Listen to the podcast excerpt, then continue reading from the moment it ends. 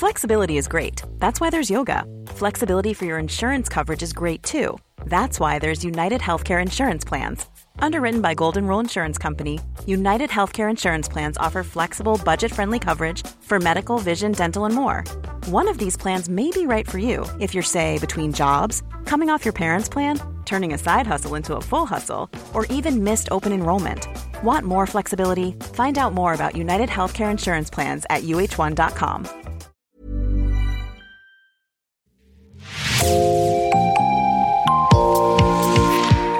Bonjour et bienvenue dans L'actu dans la poche, le podcast quotidien d'actualité du Grand Sud-Ouest, signé Podcasting. Podcasting, ce sont des entretiens avec des journalistes, des séries, des enquêtes et de longs reportages. Je m'appelle Jean Berthelot de Lagleté. Le 21 août 2020, des tags négationnistes étaient découverts sur les murs du centre de la mémoire d'Oradour-sur-Glane. Le négationniste qui les aurait inspirés, dont Podcasting choisit de ne pas prononcer le nom pour ne pas faire de publicité à son commerce indécent et mortifère, a lui été arrêté le 10 novembre dernier en Écosse. Un nom qui d'ailleurs figurait sur les tags, lesquels réclamaient aussi la vérité entre guillemets sur ce qu'il s'est passé dans ce petit village de Haute-Vienne. La vérité, elle est connue largement, très documentée aussi, indéniable. Ce 10 juin 1944, en début d'après-midi, le 1er bataillon du 4e régiment de Panzergrenadier der Führer appartenant à la division blindée SS Das Reich fait irruption dans la commune, qui se trouve à une vingtaine de kilomètres de Limoges. Il rassemble les enfants, les femmes, les hommes sur la place du village, puis les répartit en divers lieux. Commence alors le massacre. Consciencieusement, les quelques 150 à 200 soldats, dont 14 Alsaciens pour la plupart des malgré nous, assassinent 643 personnes, puis mettent le feu au village. L'arrestation du négationniste il y a quelques jours rappelle l'évidence, la transmission de la mémoire du massacre d'Oradour, mais plus globalement de l'ensemble des exactions commises durant la Seconde Guerre mondiale, est essentielle et indispensable. Alors Podcasting a choisi de se rendre sur place à Oradour pour tenter de comprendre comment cette transmission est assurée autant dans le village que dans le centre mémoriel, un ensemble considéré comme exemplaire en la matière. Marie-Madeleine Juge, 32 ans. Pierre Juge, 33 ans. Anne-Marie Juge, 2 ans. Jean-Pierre Juge, 7 ans. À ce rythme, égrener leur nom prendrait plus de 35 minutes. Ils sont là, ces enfants, ces femmes, ces hommes. Ils nous entourent, ils nous enveloppent. Ils nous regardent pour beaucoup. En sortant du centre mémoriel d'Oradour-sur-Glane pour aller vers ce qu'il reste du village martyr, il faut traverser la galerie des victimes. Ces photos de plus de 550 des 643 personnes assassinées ce jour-là. Un moment très fort évidemment concluant la visite d'un centre mémoriel construit en contrebas des lieux du massacre, presque invisible depuis les alentours. L'ancien village en ruine, lui, est non seulement bien visible, mais surtout resté en l'état. Les corps évidemment ont été enterrés, mais pour le reste rien, nous presque, n'a été touché.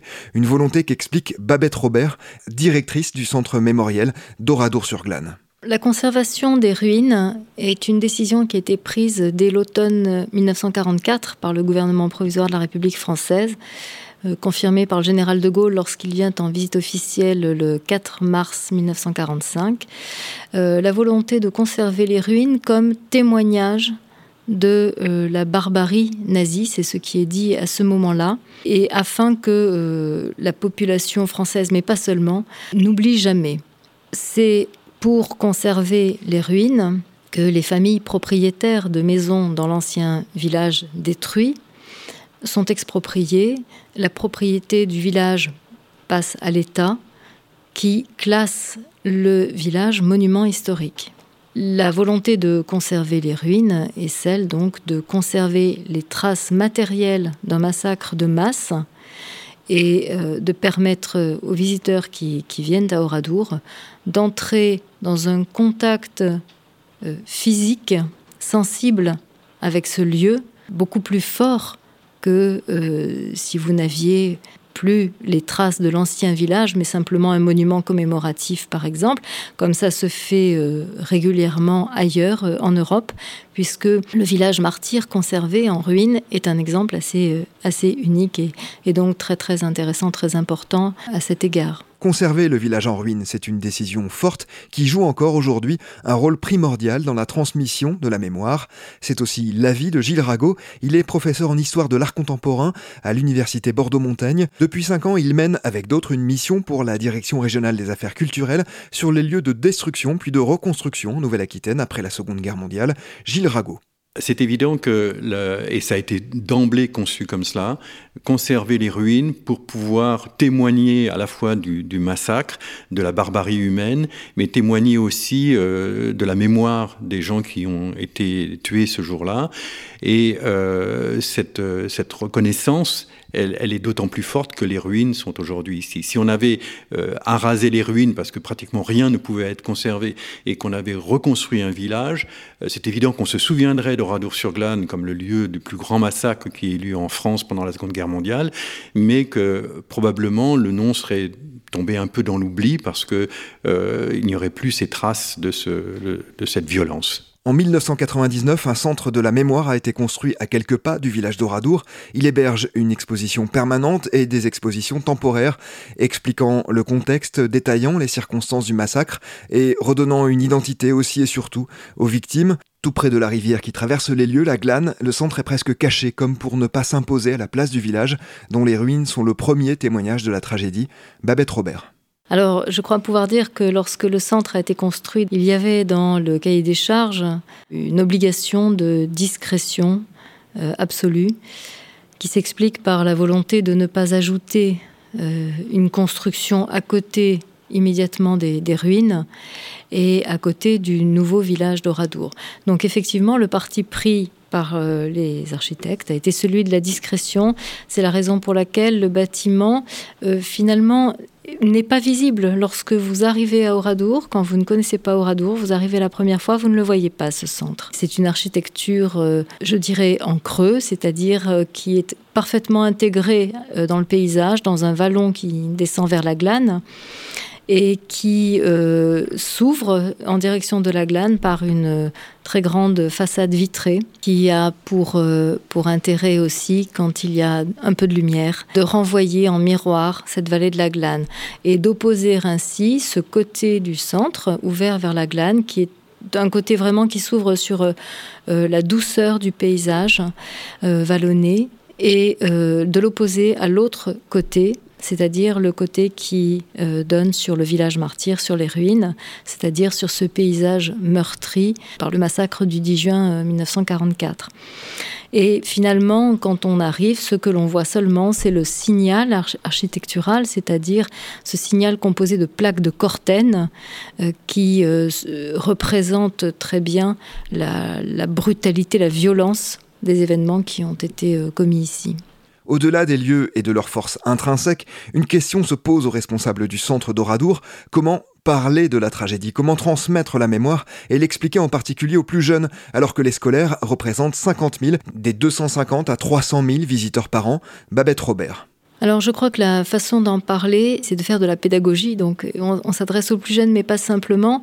Euh, c'est donner de l'information sans jamais entrer dans le pathos, hein, mais donner de l'information, de l'information précise, de l'information scientifiquement établie, et aussi de d'incarner euh, ce que les, visiteurs découvrent, c'est-à-dire ces pierres qui ne parlent pas évidemment toutes seules, hein, euh, mais être en mesure d'expliquer qu'à tel endroit il s'est passé tel événement précis à tel moment, comment finalement montrer, aider le visiteur dans le village à reconstituer le déroulement du massacre, ça c'est absolument essentiel, et aussi l'aider à imaginer ce qu'était ce village avant sa destruction puisque c'est euh, avant sa destruction un village qui est actif et attractif aussi. Ce que l'on a énormément de mal à imaginer aujourd'hui, quand on ne connaît pas euh, toutes les photos anciennes que nous avons, euh, que nous conservons aux archives du Centre de la mémoire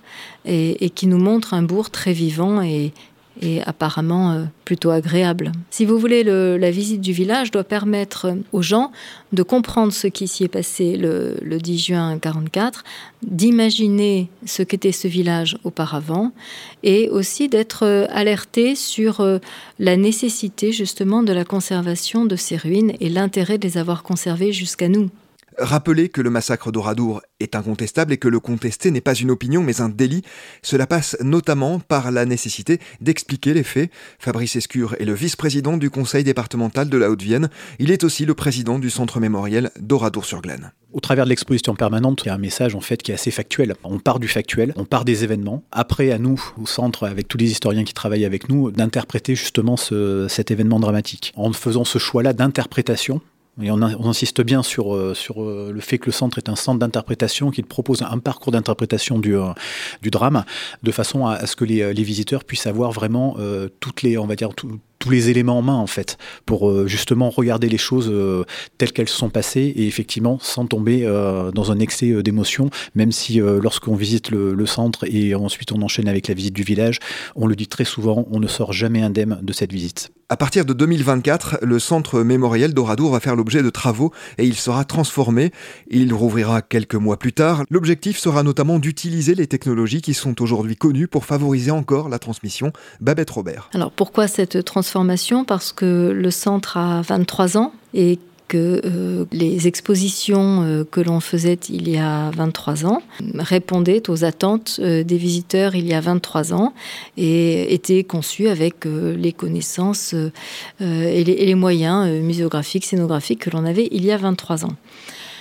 Depuis 23 ans, d'une part, sur le fond, les connaissances se sont enrichies et d'autre part, euh, les attentes des visiteurs aujourd'hui ne sont plus les mêmes. Et la médiation euh, que l'on fait à destination du public ne se fait plus de la même façon. Et on a pour le faire aujourd'hui des outils qui n'existaient même pas euh, en 1999.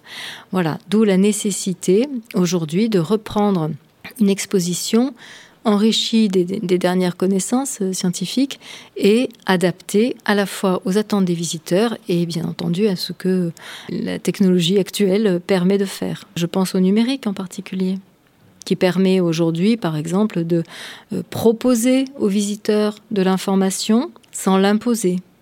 Hein. Euh, dans les années 90, on, on affichait au mur des panneaux, des panneaux de texte.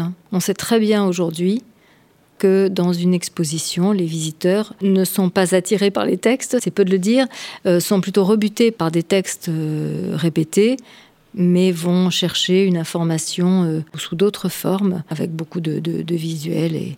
Et, peut-être, je pense que c'est important de permettre aux visiteurs d'être actifs dans leur visite, c'est-à-dire d'aller chercher l'information qu'ils souhaitent avoir.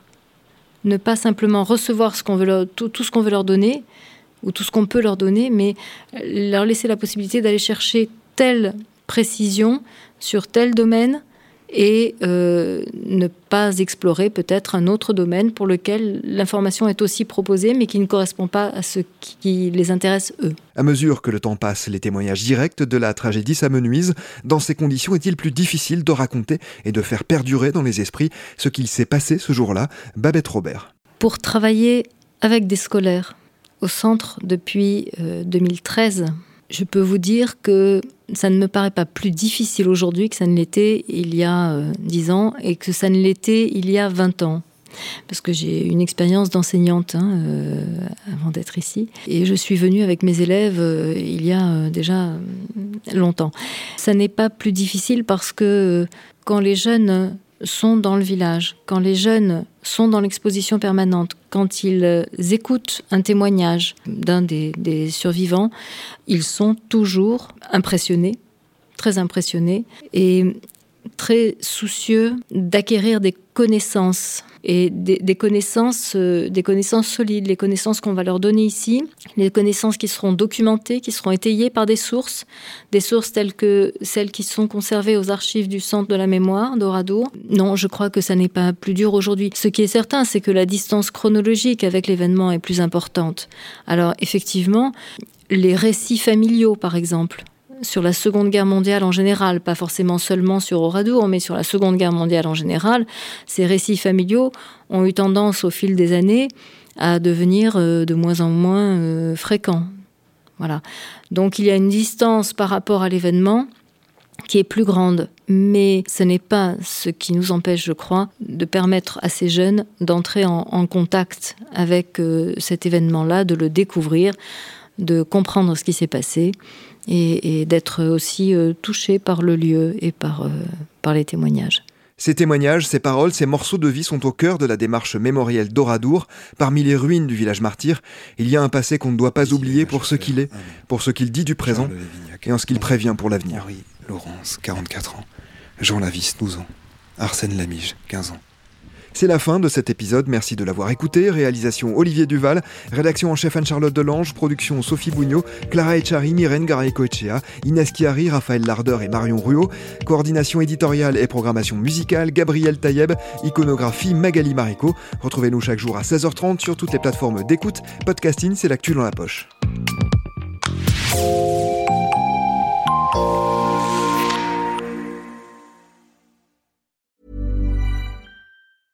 A lot can happen in the next three years. Like a chatbot may be your new best friend. But what won't change? Needing health insurance. United Healthcare Tri Term Medical Plans are available for these changing times.